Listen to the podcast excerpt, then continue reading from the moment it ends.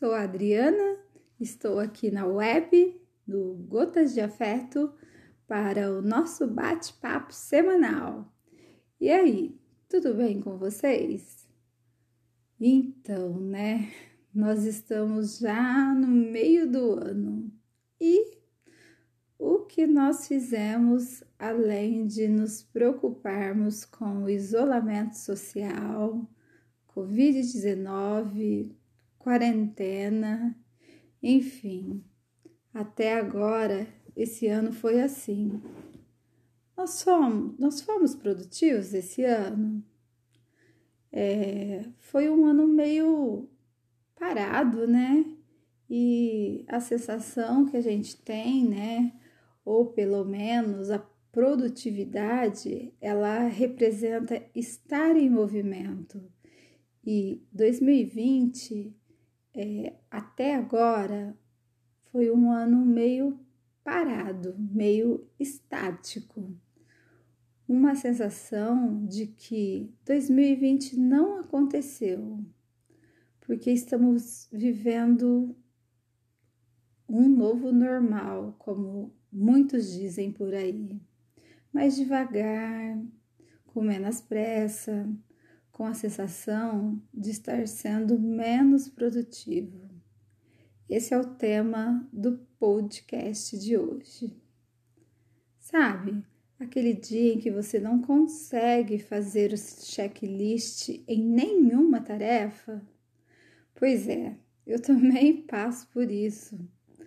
Ao contrário do que muitos pensam, eu não tenho superpoderes. Sou também uma pessoa comum e que tem que se esforçar todos os dias arduamente para conseguir bater as minhas metas de produção. Claro que eu tenho uma certa experiência no que se refere à produtividade. É, com dois empregos, né? Mas saibam que eu sinto tanta dificuldade quanto qualquer um de vocês. E de vez em quando eu me vejo num dia mega improdutível, sem poder. E aí, o que fazer?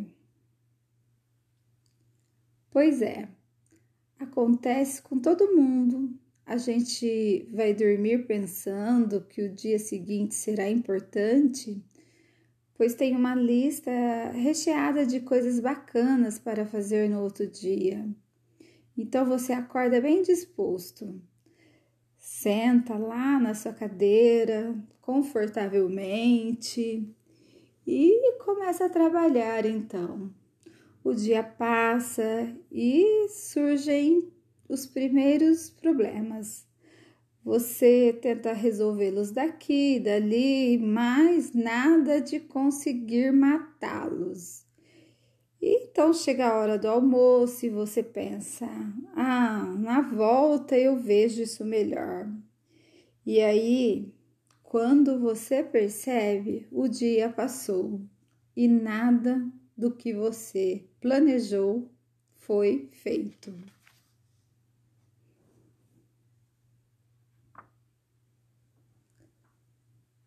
Apesar de não reconhecer verbalmente, mas no fundo você sabe que está num dia improdutível. Então, senta aí, vamos refletir. Boa audição.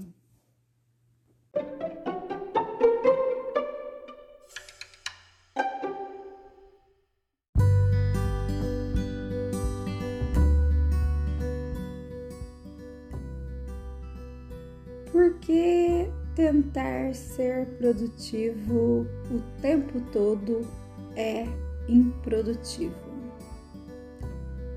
Há alguns meses atrás eu andava num momento de exaustão e frustração. Eu tentava ser produtiva ao máximo e, eventualmente, as coisas paravam de funcionar. eu caía em crises de choro e de nervoso.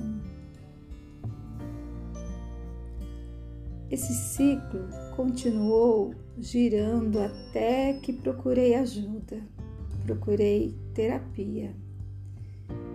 Eu aprendi algo que veio como um soco na boca do estômago. Aí eu passei a entender fisiologicamente o que estava acontecendo comigo e que se eu continuasse levando as coisas da mesma maneira, elas só iriam piorar. Desde então, eu quero passar este aprendizado para frente, porque eu sei que isso não é um processo só meu. Outras pessoas também passam por isso é generalizado o quanto as pessoas estão tentando ser produtivas, vivendo jornadas exaltivas que afetam negativamente a saúde mental. O que eu e talvez você também estava vivendo ou estamos vivendo. Bom, vou falar um pouco de mim. Eu sou formada em pedagogia, sou funcionária pública na área administrativa, com dupla jornada de trabalho, é, meu horário de almoço. Isso é um luxo que eu não tenho. Rapidamente umas colheradas em cinco minutos ou qualquer coisa, sabe? Para enganar o estômago. Trabalho na escola das sete da manhã às onze e meia e entro na prefeitura meio-dia, em ponto, e saio às seis horas da tarde. Depois disso, ainda tem a terceira etapa, dona de casa e mãe. Para dar conta de tudo isso, só com 100% de produtividade, eu fazia cronogramas intensos, tudo encaixado, nenhum buraquinho. Nos primeiros dias dava super certo, eu dava um check-in nas tarefas, ficava super orgulhosa de mim e pensava: tá vendo como dá para fazer tudo? É só eu manter a organização. Acontece que não dava. Depois de um tempo, eu não conseguia mais manter o cronograma. Eu tinha que ler três vezes um parágrafo para entender tudo o que eu tentava escrever e ficava péssimo. E então eu olhava para o cronograma e me desesperava. Até que um dia eu comecei a ficar doente. O que era aquela constante imunidade baixa? Eu cheguei até pensar que era uma autossabotagem inconsciente, uma vontade mimada de me justificar para as pessoas e dizer que eu precisava descansar, enquanto na verdade eu deveria me esforçar mais. Eu tive amigos e amigas que tiveram crises de ansiedades que foram medicados, eu via o quanto aquilo foi duro para eles. Mas, de certa forma, na minha cabeça, eu imaginava que a carga de trabalho deles tinha sido muito maior que a minha. E por isso, eu, que ainda não tinha chegado a ficar três noites sem dormir, nem sofria de ansiedade crônica, não poderia usar a carta da ansiedade para justificar o luxo do meu descanso. A partir da terapia, eu entendi que eu não estava me provando para ninguém ao abdicar do meu descanso. Eu vi que eu estava cavando a cova de um futuro transtorno de ansiedade e que não tinha sentido nenhum, nenhum.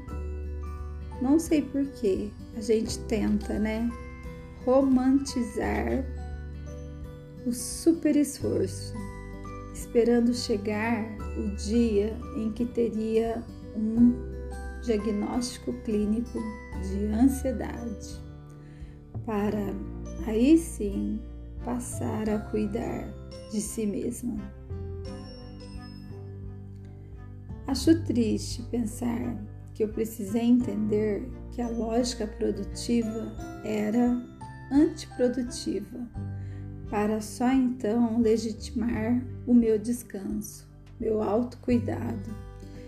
Eu precisei ver que era fisiologicamente impossível manter a produtividade constante para dar ouvidos à minha psicóloga e à minha própria necessidade.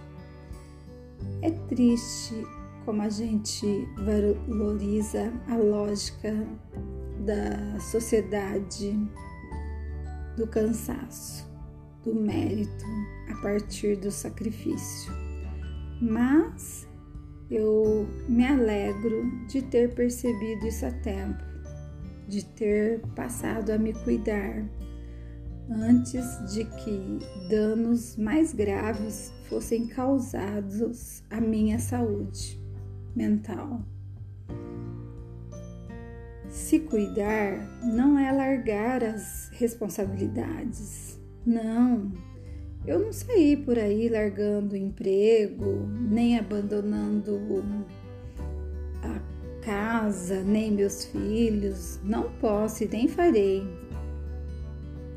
É, não, minhas, é, as minhas responsabilidades, meu sustento e meu plano de vida, pensar em autocuidado e cuidar de ansiedade não é sinônimo de morar na praia ou fazer yoga. Minha rotina continua basicamente a mesma ou ficou até um pouco mais pesada recentemente. O que mudou foi o modo de lidar com essa rotina e como eu deixo que ela me afete. Primeiro, né? Eu parei de me sentir culpada por querer descansar um pouco. Depois, é, eu entendi que me dar alguns espaços de respiro não era uma atitude irresponsável ou preguiçosa, mas uma estratégia que me mantinha até mais produtiva. Passei a fazer as refeições com mais calma, repensei minhas prioridades. Se antes que queria fazer tudo e um pouco mais, ler o livro necessário e o outro complementar, eu passei a pensar em fazer bem feito o que era primordial.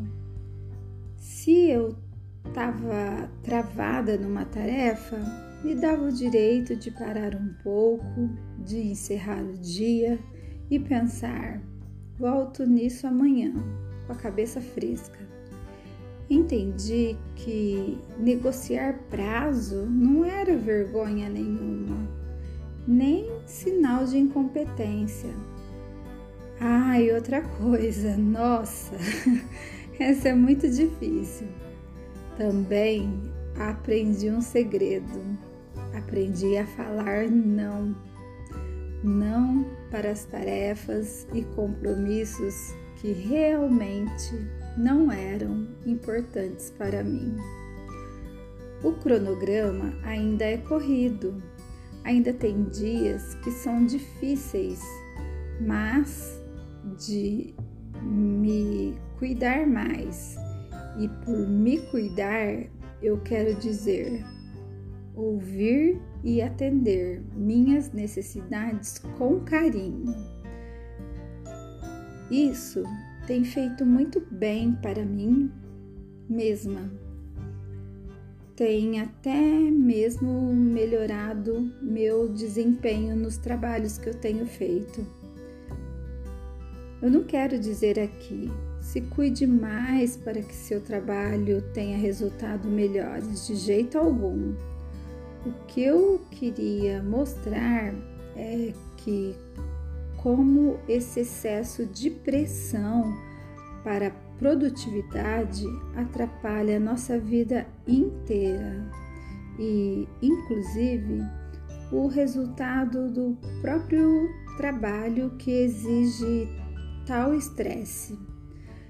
Não dá é, para atender certas expectativas de sua produtividade e mantê-las por muito tempo. Não é falha sua.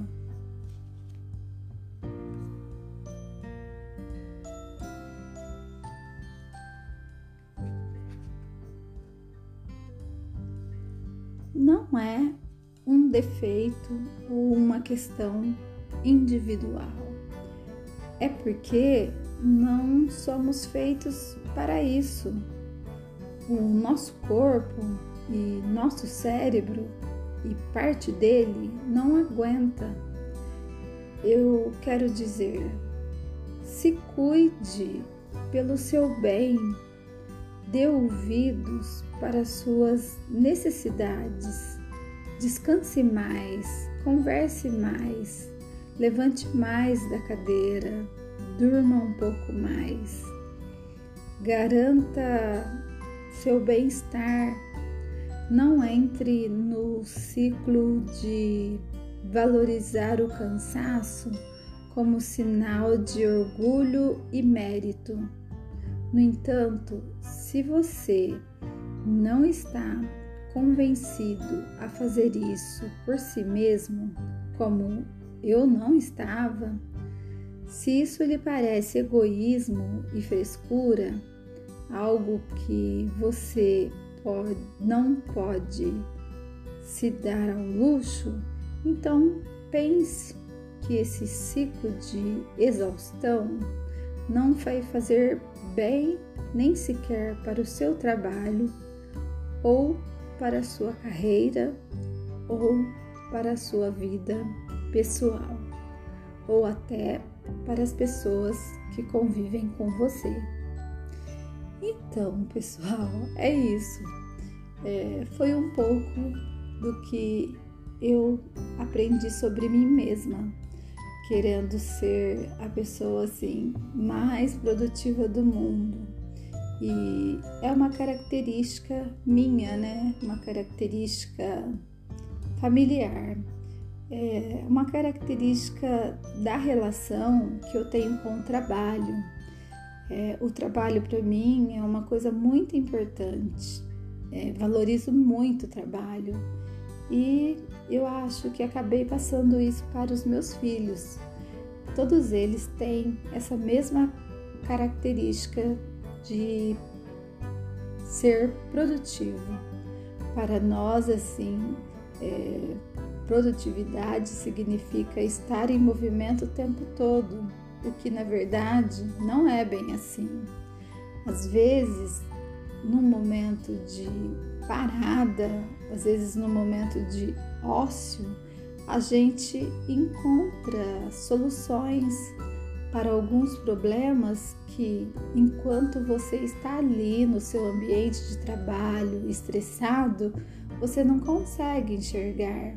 Então, realmente precisa mesmo dar uma parada, dar um, uma pausa.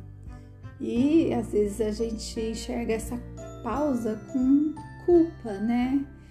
Porque a gente acha que o corpo não aguentou. E não é assim. a gente precisa mesmo, faz parte do ciclo, faz parte também do trabalho. E às vezes ali naquele momento de ócio, de descanso, vem um insight e você soluciona aqueles problemas que antes você não enxergava a solução. E também é uma questão fisiológica. O nosso corpo foi feito para isso. A gente não foi feito para estar em constante movimento, né? A gente, sim, fomos feitos para o movimento, mas também para o descanso, né?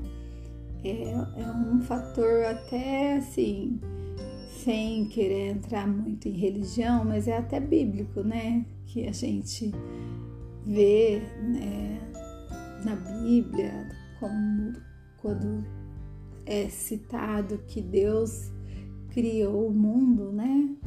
Em sete dias e no sétimo dia ele descansou, descansou até para contemplar a beleza do seu feito, né?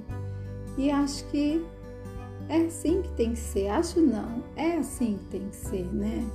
Porque a gente também tem que parar para contemplar o nosso trabalho, o efeito da nossa produção. E é uma coisa que às vezes a gente não para para ver, a gente não valoriza aquilo que a gente faz ou que a gente fez. A gente trabalha num ritmo meio mecanizado e as coisas vão passando, passando, você não vai observando e aí de repente o corpo sente, assim como aconteceu comigo, até você adoecer de verdade. E aí o corpo te obriga a parar. E não tem jeito, aí você tem que parar mesmo. E é isso. Foi essa a reflexão sobre produtividade que fez muito sentido para mim e que eu gostaria de dividir com vocês. Espero que vocês reflitam e que essa minha história possa ter a ver com a história de vocês, enfim, alguma coisa em comum aí, alguém encontre com essa história porque, nossa, é, eu queria muito dividir esse momento com as pessoas. E foi isso. Então, é, é, agora eu gostaria de agradecer, né, as pessoas que curtiram aí os meus últimos episódios. Eu, desde o primeiro eu, eu tenho recebido muitos comentários tenho recebido, é, tenho recebido muitos é, mensagens e estou super feliz com esse projeto, que foi um projeto familiar, como eu já disse, né? Que não é de autoria só minha, tem uma família inteira por trás disso e há um apoio até do meu namorado, e que é, o que é muito gostoso. Então, pessoal, entra lá na minha página no Instagram, arroba gotas.d.afeto. É, me sigam, curtam, compartilhem. Tem algumas frases lá que às vezes eu posto de motivação, que eu acho que motivação é o que a gente precisa, né? Motivação e otimismo para continuar a vida e tenho uma página no YouTube onde eu coloco meus podcasts e esse podcast é original do Spotify. Então, boa semana para todos e até a próxima semana. Fiquem com Deus e até lá. Beijos!